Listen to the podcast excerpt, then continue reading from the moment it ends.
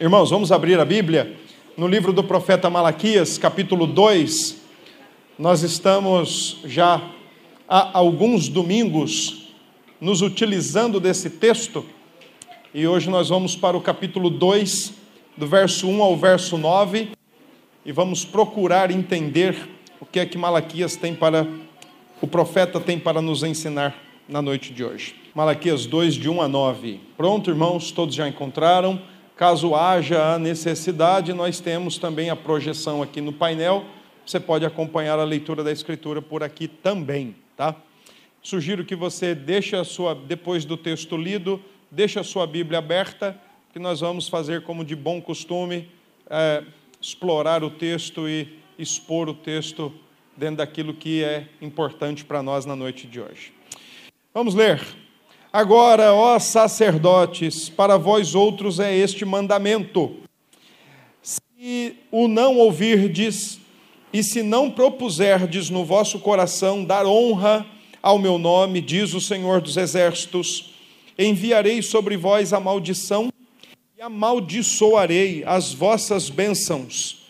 Já as tenho amaldiçoado, porque vós não propondes isso no coração. Eis que vos reprovarei descendência, atirarei excremento ao vosso rosto, excremento dos vossos sacrifícios, e para junto deste sereis levados. Então sabereis que eu vos enviei este mandamento, para que a minha aliança continue com Levi, diz o Senhor dos Exércitos minha aliança com ele foi de vida e de paz. Ambas lhe dei eu para que me temesse. Com efeito, ele me temeu e tremeu por causa do meu nome. A verdadeira instrução esteve na sua boca, e a injustiça não se achou nos seus lábios. Andou comigo em paz e em retidão, e da iniquidade apartou a muitos porque os lábios do, do sacerdote devem guardar o conhecimento, e da sua boca devem os homens procurar a instrução, porque ele é mensageiro do Senhor dos Exércitos. Mas vós vos tendes desviado do caminho, e por vossa instrução tendes feito tropeçar a muitos. Violastes a aliança de Levi diz o Senhor dos Exércitos.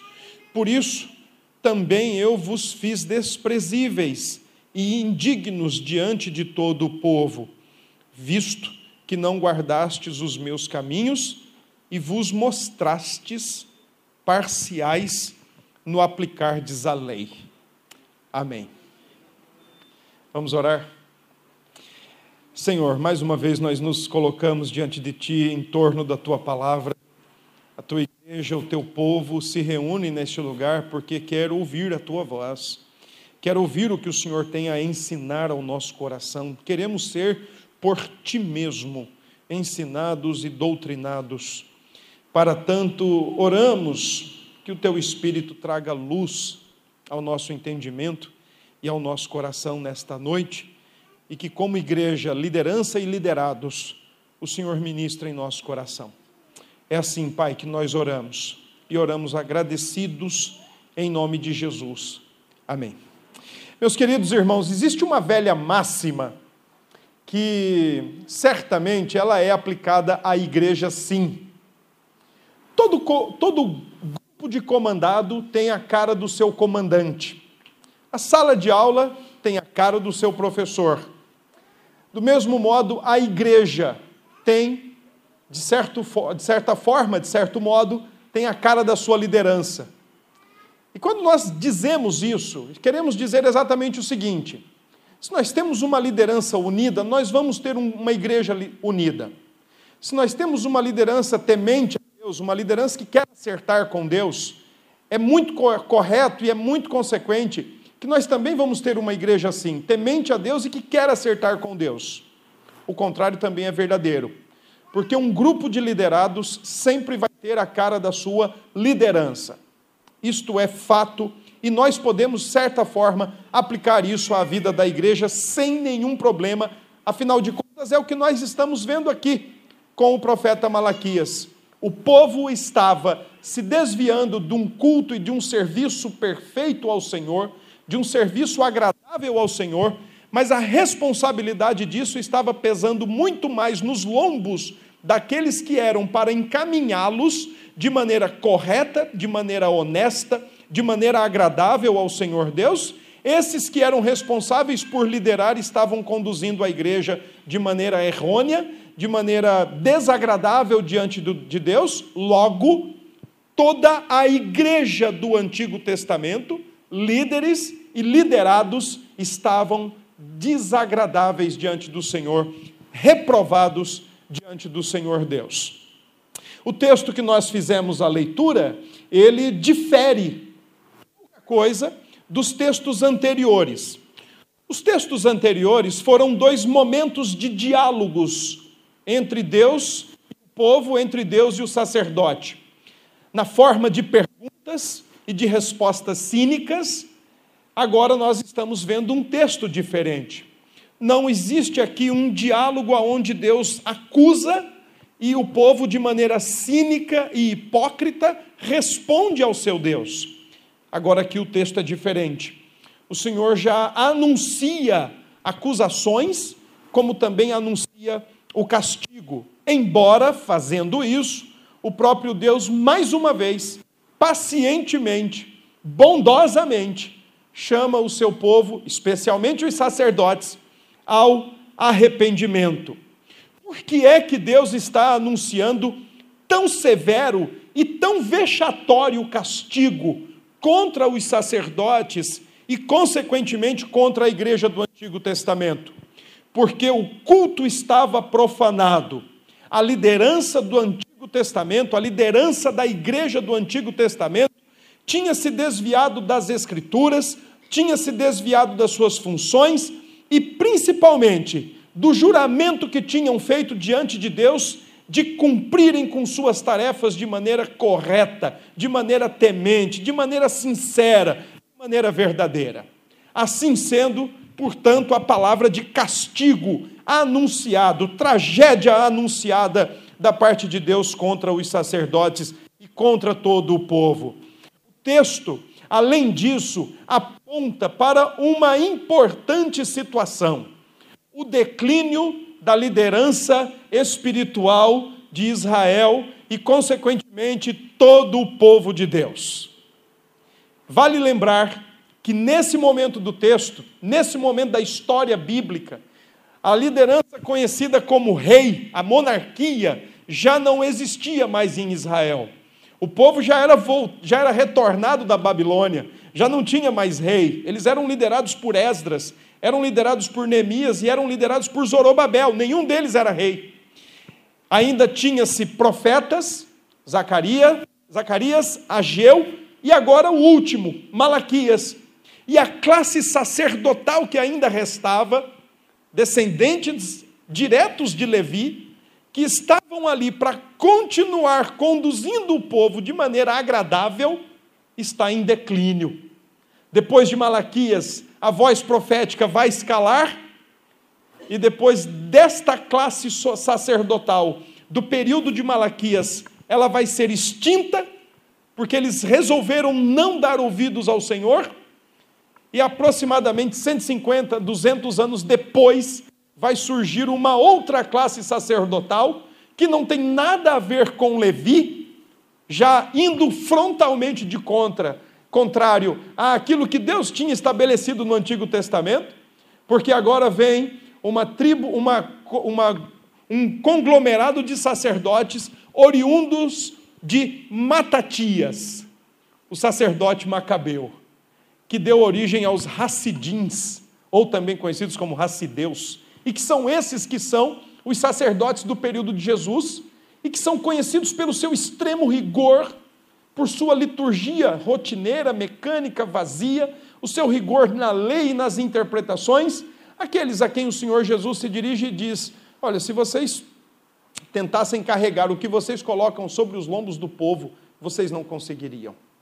É impressionante, mas o texto de Malaquias mostra o declínio, um extremo do ofício, e a época de Jesus já mostra outro extremo, a, a maneira rígida e a maneira xiita com a qual a classe sacerdotal estava agora lidando com o povo de Deus. Aquela que era para se relacionar com a igreja de maneira empática, reconhecendo que era tão pecador quanto a igreja, reconhecendo que podia também cair, que podia também ser alvo de algum deslize e que tinha que continuamente oferecer sacrifícios por si. Agora é uma, uma liderança sacerdotal extremamente rígida, rigorosa, que vê nos outros os pecadores e que vê em si mesmos os mais santos da face da terra. De um extremo, declínio moral e espiritual, para o outro extremo, ainda imorais, entretanto xiitas, rígidos e extremamente extremistas. É nesse cenário de declínio do grupo do colegiado sacerdotal ou da liderança da igreja do Antigo Testamento que o Senhor profere o seu chamado ao arrependimento e ao mesmo tempo o seu, o seu anúncio de castigo. O texto eu quero organizá-lo em três momentos e nós vamos trabalhar em cima do desprazer divino por um culto contrário à sua vontade. E o texto ele está organizado da seguinte forma: os três primeiros versículos, o Senhor Deus apresenta um chamado ao arrependimento. Deus ainda de maneira bondosa e paciente exerce a sua misericórdia, chama o povo ao arrependimento, especialmente os sacerdotes, por amor à glória dele. Os versos 4 aos versos 7, o Senhor Jesus o Senhor Deus faz ainda um outro convite, mas agora não ao arrependimento, mas à recordação. E ele quer que os sacerdotes do tempo de Malaquias recordem da aliança de Deus com Levi no passado e para que eles pudessem ver a maneira como estavam diametralmente distante daquilo que tinha sido estabelecido por Deus a Levi. E o terceiro momento do texto, verso 8 e verso 9, então aí sim o anúncio do castigo, porque os sacerdotes foram infiéis à palavra de Deus. O texto então tem esses três momentos: um chamado ao arrependimento, um chamado à recordação e o anúncio do castigo por causa da infidelidade à palavra de Deus. Então vamos para o texto? Vamos ver, em primeiro lugar, o chamado ao arrependimento. Versículos 1 a 3, o Senhor Deus é muito específico. O texto começa dizendo agora, ó sacerdotes. Eu gostaria de propor uma, uma, uma mudança de palavra aqui, para a gente deixar mais atualizado o que eu quero falar aqui nesta noite. Agora, ó pastores, agora, ó presbíteros, agora, ó liderança da igreja. Para vós outros é este mandamento. A versão corrigida das Escrituras traz para vós outros é essa advertência. Nós precisamos lembrar que o texto começa, lá em Malaquias 1, começa com peso da palavra de Deus, peso da sentença, e agora, mais uma vez, nós estamos diante da mesma ideia, é uma palavra de advertência, uma palavra pesada, mas não é uma palavra pesada para os liderados, é uma palavra pesada para aqueles que lideram, para aqueles que devem estar na frente, modelando, conduzindo, guiando o povo. E o Senhor adverte ou chama esse povo ao arrependimento por alguns motivos. Primeiro, eles já não têm mais o comprometimento no coração em glorificar o nome do Senhor Deus naquilo que eles estão fazendo. Eles já não estão mais comprometidos em seu coração com a glória de Deus eles ainda mantêm uma, um comprometimento mecânico, litúrgico, ritualístico, embora façam da pior maneira possível, porque apresentavam animais diante do Senhor sem verificar, e quando verificavam e encontravam animais coxos, cegos e doentes, mesmo assim eles ainda apresentavam. Além disso, diz o texto anterior que até animal dilacerado, aquele animal que podia ter sido vítima de um ataque de urso ou de um leão ou de qualquer outro animal maior, e que o animal não levou, não comeu e deixou lá todo rasgado depois de, de um ataque feroz, o proprietário dele ainda pegava aquele animal para não enterrar e não jogar fora, levava para o templo. E dizia: Está aqui a minha oferta. E o sacerdote falava: Ó, oh, que boa oferta. Eles já não mais tinham no coração o compromisso com Deus e com a glória de Deus. Eles já não tinham mais a intenção de serem agradáveis ao Senhor, mas eles estavam o tempo todo na igreja. Eles estavam o tempo todo no púlpito, eles estavam o tempo todo reunidos estavam cumprindo as agendas semanais, mas o coração deles já não tinha compromisso com a glória de Deus. E é por isso que o texto diz assim: olha, se vocês ouvirem e propor isso no coração e decidirem isso no coração, a, expressão aqui não é a mesma, mas lembra a ideia de Daniel, que quando ofertado para ele o melhor banquete da face da terra na Babilônia, disse assim: Olha, eu quero no meu coração não me contaminar com isso porque o meu coração está particularmente comprometido em glorificar o nome de Deus. É para isso que eu existo. E ele não se contamina com as coisas do rei, e em, e em consequência disso, o texto diz que Deus dá a Daniel graça diante dos homens da Babilônia, e Deus dá sabedoria a Daniel. O texto não está centrado em Daniel, o texto está centrado em Deus quando a sua palavra é honrada, quando a sua glória é honrada. E aqui nós vemos uma liderança de pastores e presbíteros na igreja do Antigo Testamento que não estão mais comprometidas com a glória de Deus, estão comprometidos, sabe-se lá com o quê? Embora o texto vai nos dizer daqui a pouco, mas nesse exato momento o Senhor está chamando eles para falar assim: gente, voltem para mim e se comprometam com a minha glória. Gente, Coloquem no coração que vocês existem para me glorificar, para honrar o meu nome, e vocês devem conduzir esse povo também em glória e honra ao nome de Deus. E aí, no versículo 2 ainda, no final, o Senhor então começa a falar das suas ameaças. Primeiro ele diz: voltem, coloquem o coração em ordem, se comprometam com o coração em glorificar a Deus, em serem leais, em serem fiéis à glória de Deus. Caso contrário, ameaça número um: enviei sobre, enviarei sobre vós a maldição. Toda desobediência à palavra de Deus, ela é tratada com a sua devida consequência. Risquemos da nossa mente, meus queridos irmãos, que Deus é aquele paizão que a gente faz coisa errada e a gente fica e ele fica rindo da gente. Porque fala assim: "Ah, tadinho. Ah, que inocente. Ah, que ingênuo. Como a gente faz com os nossos filhos?" risquemos isso. Quebrando, quebramos as palavras da aliança, não tem outra explicação, não tem outra consequência, é maldição. E tem mais, o texto diz: olha, e além de amaldiçoar vocês, o que já devia estar acontecendo, e isso vai ficar claro lá em Malaquias 3,10, quando Deus diz: olha, eu vou enviar o gafanhoto, porque isso já estava acontecendo, o texto ainda diz: eu amaldiçoarei as vossas bênçãos. Gente, presta atenção no que Deus está falando aqui eu amaldiçoarei as vossas bênçãos. Aqui tem duas possibilidades de interpretação. E eu penso que as duas cabem aqui tranquilamente. A primeira delas é o seguinte, ó, sacerdotes, vocês estão sendo relaxados, vocês estão sendo displicentes, tá certo. Então eu vou mexer naquilo que vocês mais precisam, no sustento de vocês. Eu vou mexer naquilo que vocês mais precisam, vou mexer no bolso de vocês. Eu vou comprometer a agricultura, o povo deixa de dizimar, vocês deixam de comer. Primeiro, eu vou amaldiçoar e vou e amaldiçoar as vossas bênçãos. Então, em primeiro lugar, eu vou mexer no bolso de vocês. Segundo lugar, eu vou amaldiçoar as vossas bênçãos. Tudo que sair da boca de vocês vai ser maldição na vida do povo. Se você lembrar, número 6 está lá a bênção sacerdotal.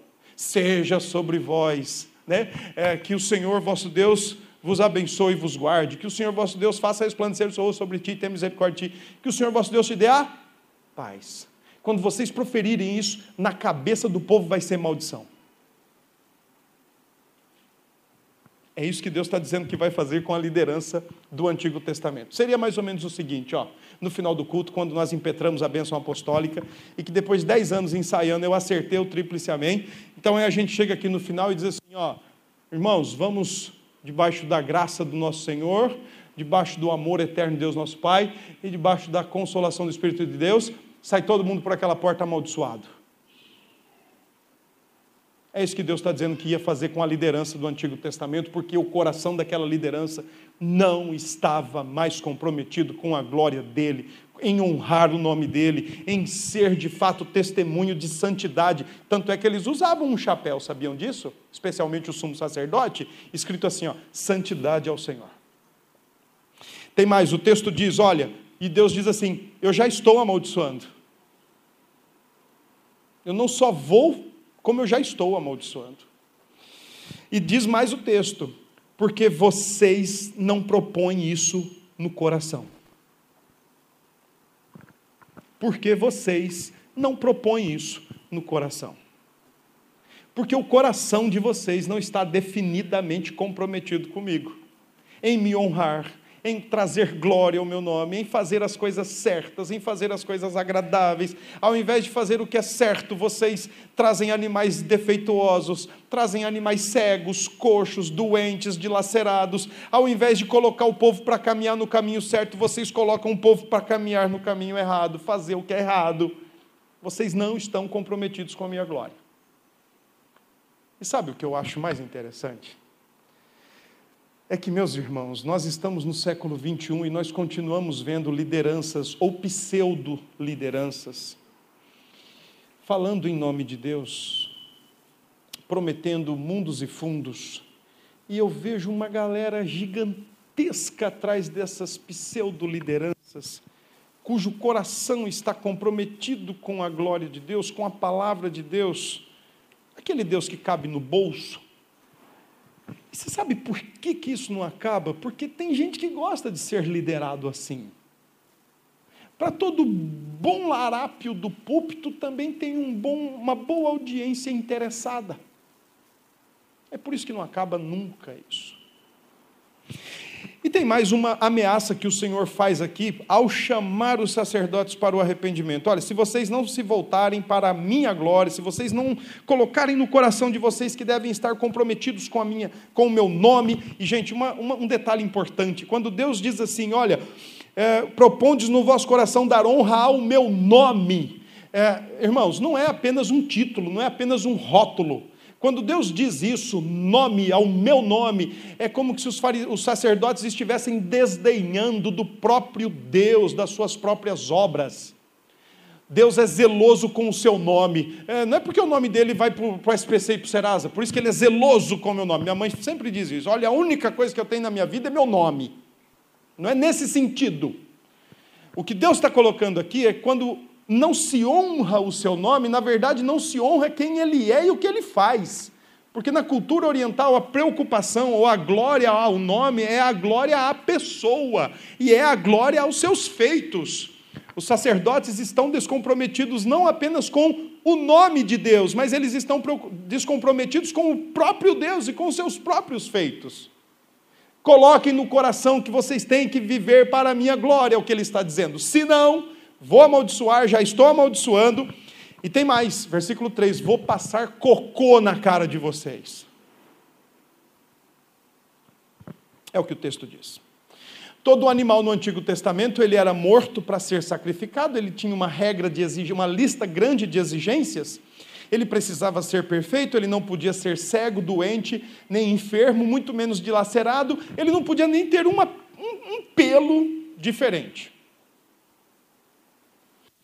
Só que tem um detalhe: nem tudo do animal era queimado diante do Senhor como oferta pelo pecado. Algumas partes desse animal eram jogadas para fora do arraial, para fora do acampamento, ou para fora do templo e da cidade.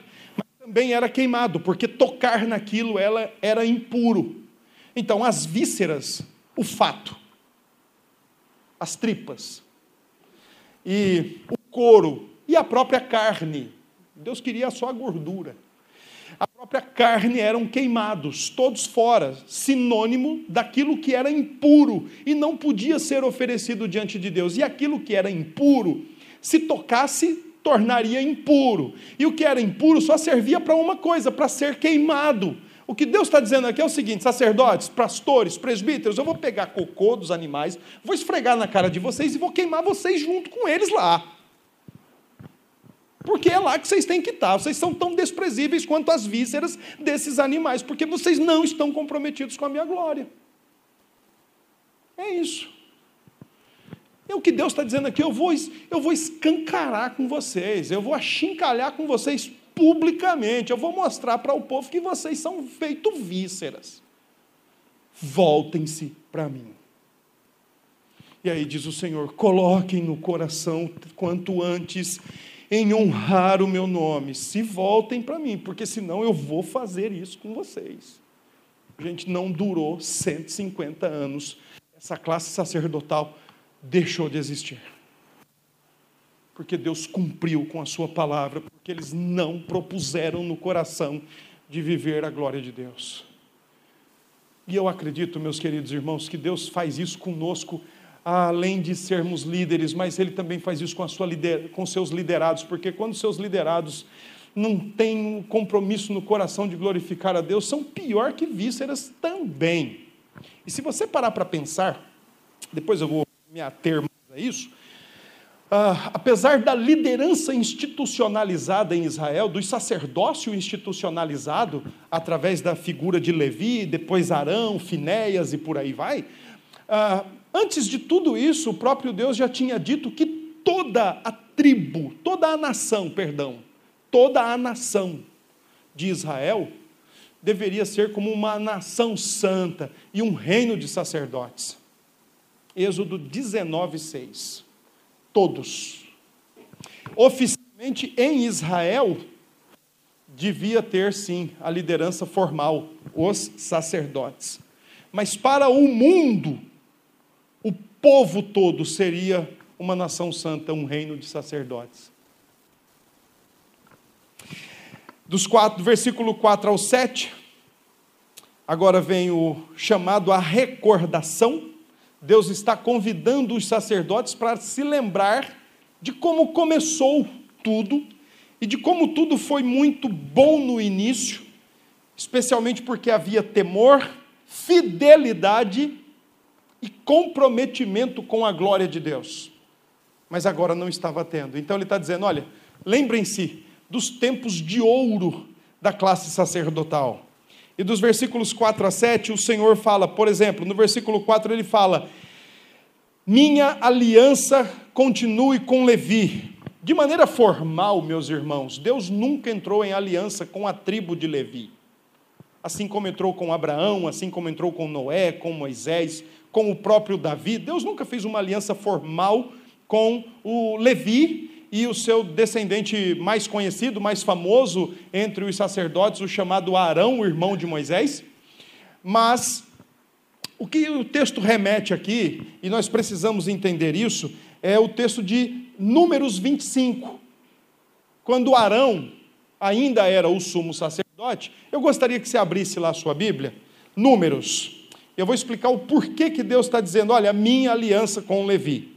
Que na verdade não foi com o Levi, mas foi já com o neto de Arão, conhecido por Finéias. Números 25. Vamos para lá, para a gente poder ver aí o que, é que está sendo dito. E o Senhor diz lá em Malaquias que a aliança com Levi era uma aliança de vida e de paz, e para que ele fosse temido. E aí vocês vão entender o que, que o texto quer dizer aqui capítulo 25, a partir do verso 1.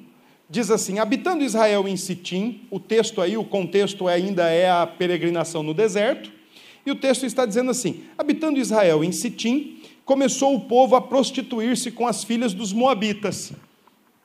Então vocês já entenderam aí o contexto.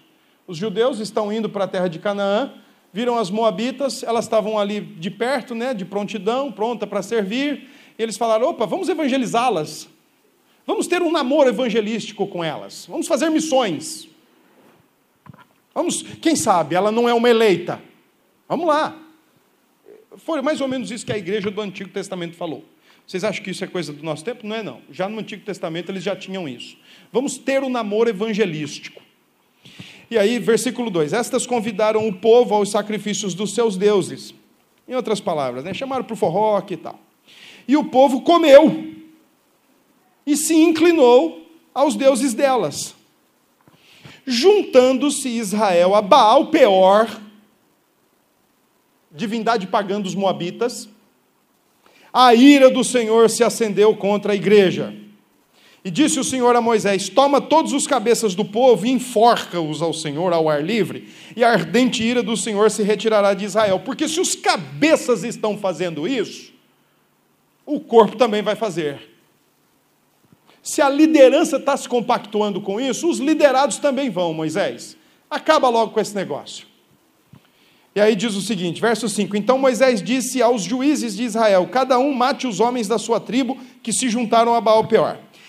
Aí vem a história do Finéias, do sacerdote, da aliança de paz e honra com Levi. Eis que um homem dos filhos de Israel veio e trouxe a seus irmãos uma midianita. Foi lá, evangelizou, trouxe a midianita, perante os olhos de quem? De Moisés. Passou com a estrangeira na cara de Moisés e de toda a congregação dos filhos de Israel, enquanto eles choravam diante da tenda da congregação. Moisés, você não vai fazer nada? Não, nós já estamos matando ali, já está resolvido. Vendo isso, Finéias, filho de Eleazar, o filho de Arão, o sacerdote, levantou-se do meio da congregação, pegando uma lança, foi após o homem israelita até o interior da tenda e os atravessou. Ao homem israelita e à mulher. A sorte dos crentes do nosso tempo é que quando eles começam a namorar com começam a fazer o namoro evangelístico, o pai e a mãe não pode fazer isso aqui que Finéias fez.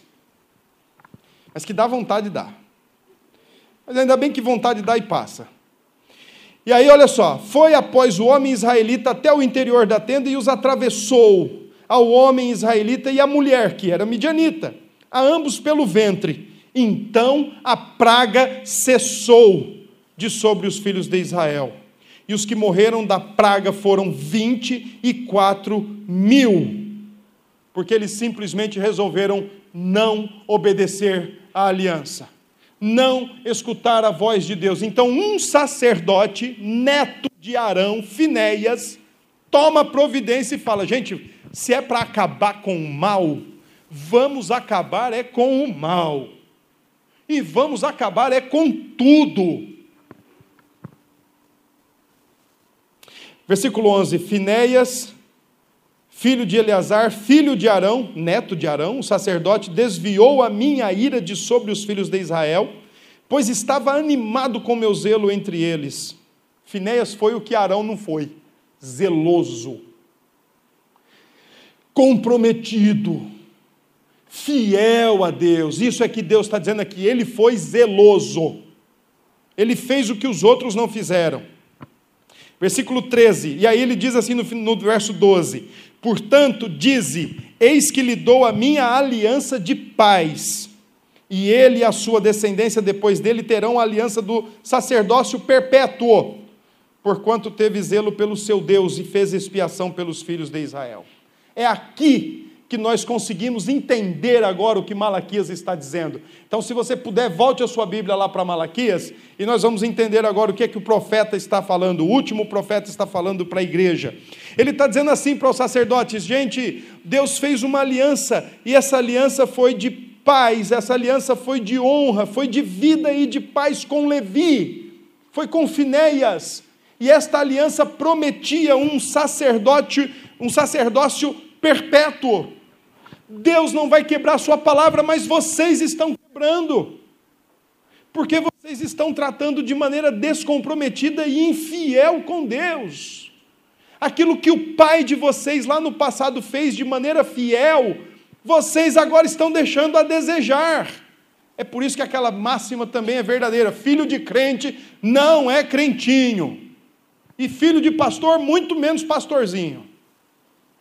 Porque às vezes o, o, o Deus do coração do pai não é o mesmo Deus do coração do filho. O compromisso do coração do pai e da mãe não é o mesmo do coração do filho. E aqui nós estamos vendo Deus dizer assim: gente, começou tudo tão bem. Gente, lá atrás Finéias foi tão zeloso, foi tão fiel, mas agora vocês estão do jeito que estão, estão se declinando, estão se apinchando na imoralidade. O Senhor diz: Ele andou comigo. Olha o que ele diz no final do verso 5: Ele me temeu e tremeu por causa do meu nome. Ele andou comigo E além disso, ele tinha toda a instrução na boca e nunca se achou injustiça nos seus lábios. Deus está dizendo: olha como vocês estão diferentes dos seus antecessores. Olha como vocês estão diferentes dos seus antepassados. Eu já disse isso uma vez e repito. Eu quero ver a nossa igreja daqui a 50 anos. Porque o trabalho da liderança atual só vai ser pesado daqui a 50 anos. E tomara que daqui a 50 anos, presbíteros, meus irmãos, diáconos, meus irmãos, tomara que daqui a 50 anos, se essa igreja ainda existir, ela exista primeiramente por causa da graça de Deus, única e, exclusiva, única e exclusivamente por causa da graça de Deus. Mas se ela não existir, que ela não exista por causa da nossa infidelidade a Deus e do nosso desmantelo diante de Deus e das coisas de Deus se ela vai deixar de existir por causa dos nossos filhos, por causa dos nossos netos, eles que se respondam diante de Deus. Mas enquanto nós estivermos aqui liderando essa igreja, nós vamos ser fiéis ao Senhor, sim. Nós não vamos ter, nós não vamos carregar isso nas costas, não. Nós não vamos levar isso no lombo, não. Olha, foi o conselho que passou lá tanto tempo. E quem era o conselho? Vamos para o livro de ata. E aí vê lá os nossos nomes. que nós estejamos aqui para cumprir de fato o que Deus nos colocou para cumprir. Zelo, fervor com as coisas do Senhor. Andemos com Deus e não andemos de mentirinha com Deus. Andemos de fato e de verdade com o Senhor Deus. Quando abrirmos a boca, que seja para instruir, que seja para abençoar e não para amaldiçoar. E a igreja também precisa entender que a liderança que está aqui foi colocada por Deus. E a liderança que está aqui foi colocada para ser fiel a Deus, não foi para te agradar, não. Então não fique julgando liderança pela personalidade que ela tem. Julgue a liderança pelo comprometimento que ela tem com a Escritura. É isso que pode exonerar um oficial da IPB se ele sabe rir, se ele fica rindo o tempo todo, isso é personalidade dele. Ninguém é igual a ninguém. Ele não deve ser julgado por isso. Se ele é popular, se ele tem dois, três mil no Facebook, ou se ele não tem amigos virtuais, isso não é critério para ele ser presbítero ou pastor na igreja. O critério é ele ser fiel a Deus, é ele ser fiel à palavra, é ele ser fiel à doutrina, é ele ser fiel à Constituição. O problema é que a gente tem uma postura lá fora de eleger candidato que sorri, que é bonito, que é novo, aí quer importar isso para dentro da igreja. É, presbítero é muito fechado. E ele tem que se abrir por quê? É, o presbítero ele olha, não sei para onde ele está olhando. E ele tem que saber, você tem que saber de nada.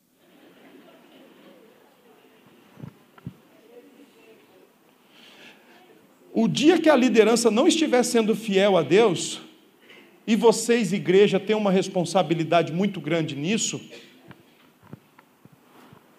porque uma coisa que é característica das igrejas históricas, cuja qual, cujas quais uma é a nossa, que o povo é democraticamente livre para falar. Mas não é livre para falar da personalidade de ninguém, não. Não é livre para falar da cara de ninguém, não. Porque você também tem sua personalidade, você tem sua cara. É livre para falar se o culto está fora da Escritura, se a mensagem está sendo fora da Escritura, se os sacramentos estão fora da Escritura, se a oração está fora da Escritura, isso vocês têm liberdade para falar. E eu incentivo vocês a dizerem, quando estiver alguma coisa biblicamente errada e fora, vocês têm que dizer mesmo. Não é para ficar engolindo qualquer coisa, não. Porque o povo, a igreja do antigo engoliu, foi todo mundo para o Beleléu. Não é para engolir, não. Mas eu repito e saliento isso: nós não estamos aqui para ser medidos por popularidade, por carismatismo, nós não estamos aqui para ser medidos se nós temos uma grande rede virtual, se nós temos participação no cenário virtual ou não, nós estamos aqui para ser medidos na nossa fidelidade a Deus. Então, que vocês também estejam atentos a isso. Os, a liderança é mensageira do Senhor. Deus está dizendo: lembrem-se dos tempos áureos. e voltem. E voltem.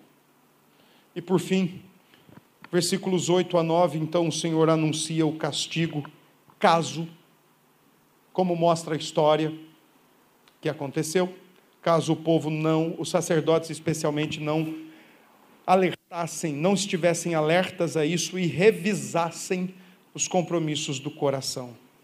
Versículos 8 a 9, nós vamos ver coisas terríveis, como por exemplo, nós vamos ver lideranças, liderança da igreja do Antigo Testamento fracassando na vida pessoal e levando a nação para o fracasso.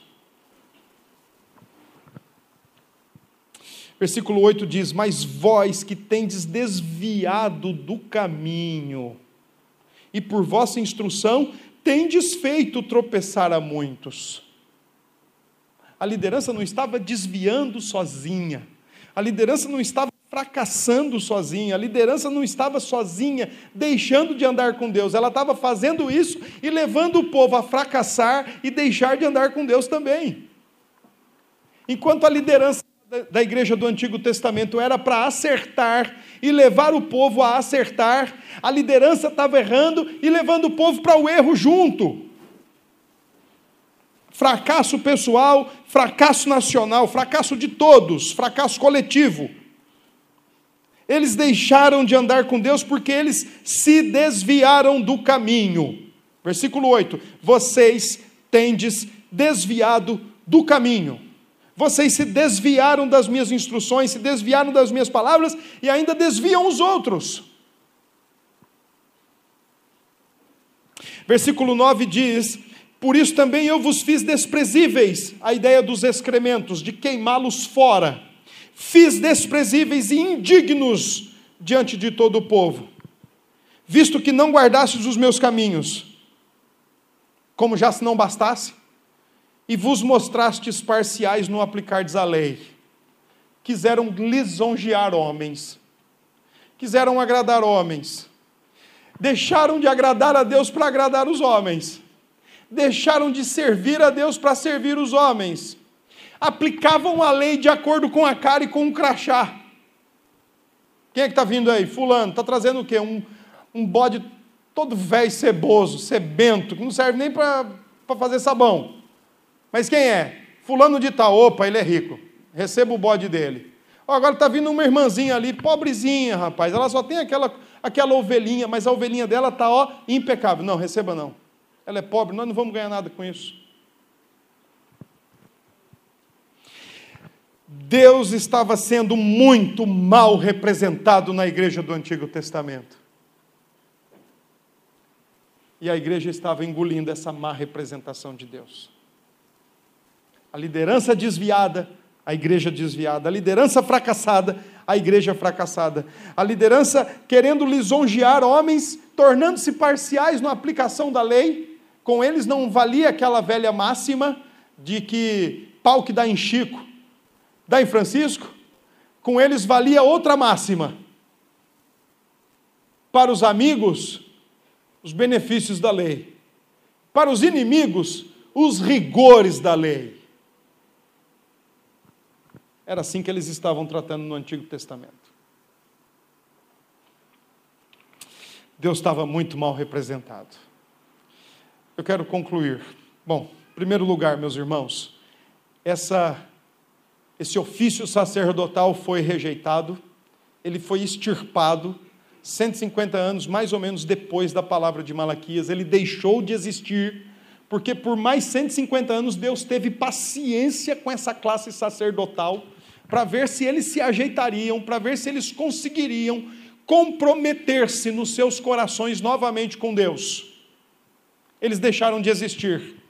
Louvado seja Deus porque eles deixaram de existir. Veio Cristo o verdadeiro sumo sacerdote, tirado dentre os homens, escolhido por Deus, cheio de empatia por nós, sacerdote eterno, que nós não precisamos que ele se sacrifique para nós, por nós todos os dias, não precisamos nos sacrificar e não precisamos sacrificar animal nenhum. Aliás, a vida cristã que hoje nós vivemos não é caracterizada ou pautada na ideia de nossos sacrifícios ela é pautada no sacrifício de Cristo e para nós a mola propulsora da nossa vida cristã chama-se gratidão, chama-se obediência, chama-se fidelidade. Se você não tem isso, você tem um sério problema no seu coração. Dois, a necessidade de um culto, irmãos, ser como Deus quer. Irmãos, a gente pode falar o português errado, nós vai, nós vem, nós foi. Mas o culto tem que ser como Deus quer. O culto tem que ser agradável ao Senhor. Nós temos que vir para dar o nosso melhor. Nós temos que vir com um coração alegre. Nós temos que vir com a alma regozijante. Nós temos que vir com um coração pulando de alegria, nós temos que vir com o bolso aberto, a gente tem que vir para abraçar todo mundo, então vem cheiroso, se confraterniza com seu irmão, viva esse espírito de unidade da igreja, mas não venha para atrapalhar o culto. Não venha para pesar no culto, porque você é responsável pelo seu culto lá fora. Não venha buscar solução, venha entregar gratidão. Venha entregar louvor venha dedicar o seu coração e toda a sua vida, faça pelo menos o que você canta. Dou a ti meu coração. Então se comprometa de fato e de verdade com o seu coração. Êxodo 19:6, o povo de Deus desde o Antigo Testamento era já dito pelo Senhor, reino de sacerdotes e nação santa. Irmãos, a reforma foi fantástica em todos os seus aspectos, especialmente quando a reforma disse assim: ó, cada crente é seu próprio sacerdote. Não precisa de padre, não precisa de papa para ter acesso à presença de Deus, não precisa da igreja no sentido católico, a mãe dos fiéis e os fiéis que não são igreja, mas nós precisamos da igreja porque nós somos a igreja, mas nós somos nossos próprios sacerdotes. E você é sacerdote onde você está. Então, se você não tem compromisso no seu coração em viver para a glória de Deus, você está sendo uma desgraça onde você está. Você está sendo desprezível aonde você está.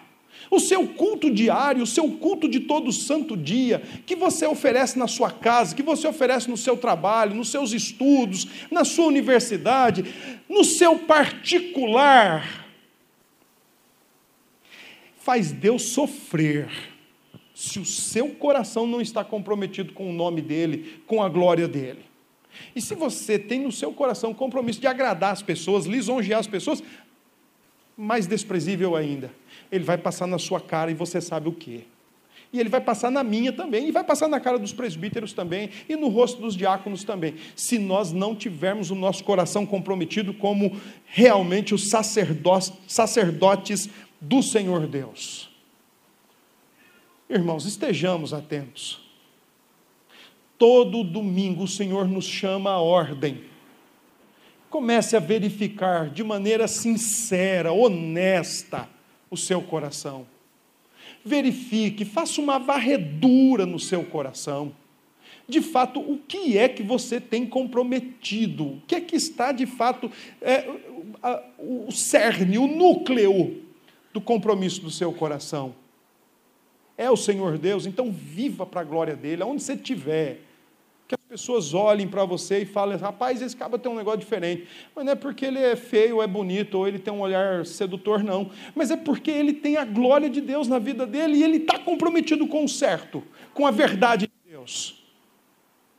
Porque senão nós vamos acabar nos tornando desprezíveis. Foi exatamente isso que o Senhor Jesus disse: Olha, vocês estão na face da terra como sal da terra e luz do mundo. E se vocês não forem sal para salgar, vocês só servem para uma coisa só: pavimentar ruas. Porque o sal que não serve para salgar só serve para ser pisado. E talvez no seu ambiente de trabalho familiar, de estudos, você já deve ter levado umas pisadinhas, do tipo assim: vem cá, tu não é crente.